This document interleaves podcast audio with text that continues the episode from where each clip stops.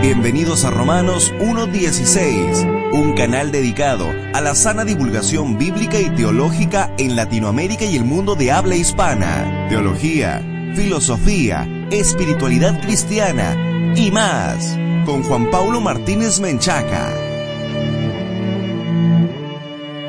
Bienvenidos estimados patrocinadores y amigos a un nuevo programa de el podcast de Romanos 1.16. Yo soy JP Martínez quiero mandarle un especial saludo a toda nuestra amable audiencia que nos escucha a través de la radio y de la internet. Si esta es la primera vez que escuchas el podcast de Romanos 1.16, te quiero invitar a que visites nuestro blog en www.jpmartinezblog.medium.com y también a que nos busques en todas nuestras redes sociales como arroba jpmartinezblog. Estamos en TikTok, estamos en Instagram, en Facebook y en Twitter. Por supuesto, puedes encontrar también nuestro podcast para que te puedas suscribir a él en las plataformas de Spotify, Google Podcast y también en Anchor FM.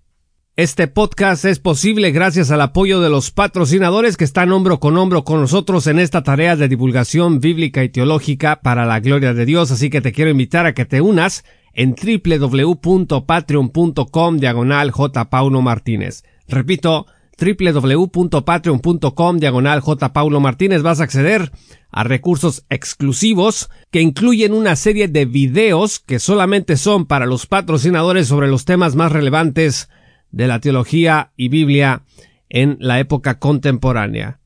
El día de hoy vamos a hablar de la regeneración y voy a leerles a continuación la lección que el Dr. Lewis Perry Schaeffer compartió en su libro Major Bible Themes, que son 52 Doctrinas Vitales Explicadas y Simplificadas. Este libro lo escribió el Dr. Schaffer, el fundador del Seminario Teológico de Dallas, y les voy a leer el apartado que fue revisado por el Dr. John F. Walburt. Enseguida entonces le daré lectura a este importante apartado que lo pueden encontrar en el capítulo 16 de este libro del Dr. Schaffer.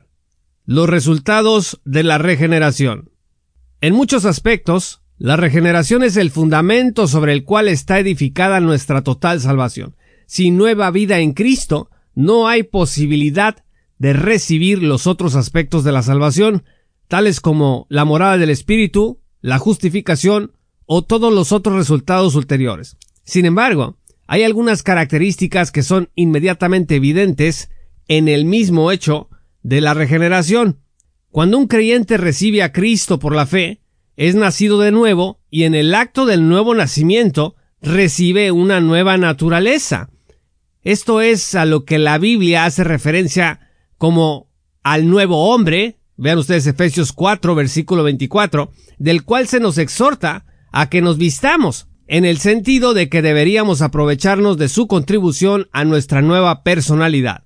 A causa de la nueva naturaleza, un creyente en Cristo puede experimentar a menudo un cambio drástico en su vida, en su actitud hacia Dios y en su capacidad de tener victoria sobre el pecado. La nueva naturaleza está modelada en conformidad con la naturaleza de Dios mismo y es algo diferente de la naturaleza humana de Adán antes de pecar, la cual era completamente humana aunque sin pecado. La nueva naturaleza tiene cualidades divinas y anhela las cosas de Dios aunque en sí misma no tiene el poder de cumplir sus deseos aparte del Espíritu Santo, da una nueva dirección a la vida y una nueva aspiración para alcanzar la voluntad de Dios. Mientras que la regeneración en sí misma no es una experiencia, la nueva vida recibida en la regeneración da al creyente nueva capacidad para la experiencia. Antes fue ciego y ahora ese creyente puede ver. Antes estaba muerto ahora está vivo en las cosas espirituales. Antes era extraño de Dios y fuera de la comunión con Dios, ahora tiene una base para la comunión con Dios y puede recibir el ministerio del Espíritu Santo. En la proporción que el cristiano se entrega a sí mismo a Dios y obtiene la provisión de Dios, su experiencia será maravillosa, una demostración sobrenatural de lo que Dios puede hacer con una vida que está rendida a Él.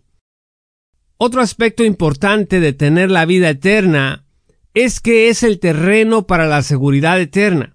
aunque algunos han enseñado que la vida eterna puede perderse y que una persona que ha sido una vez salva puede perderse si se aparta de la fe, la misma naturaleza de la vida eterna y del nuevo nacimiento impiden una vuelta atrás en esta obra de Dios.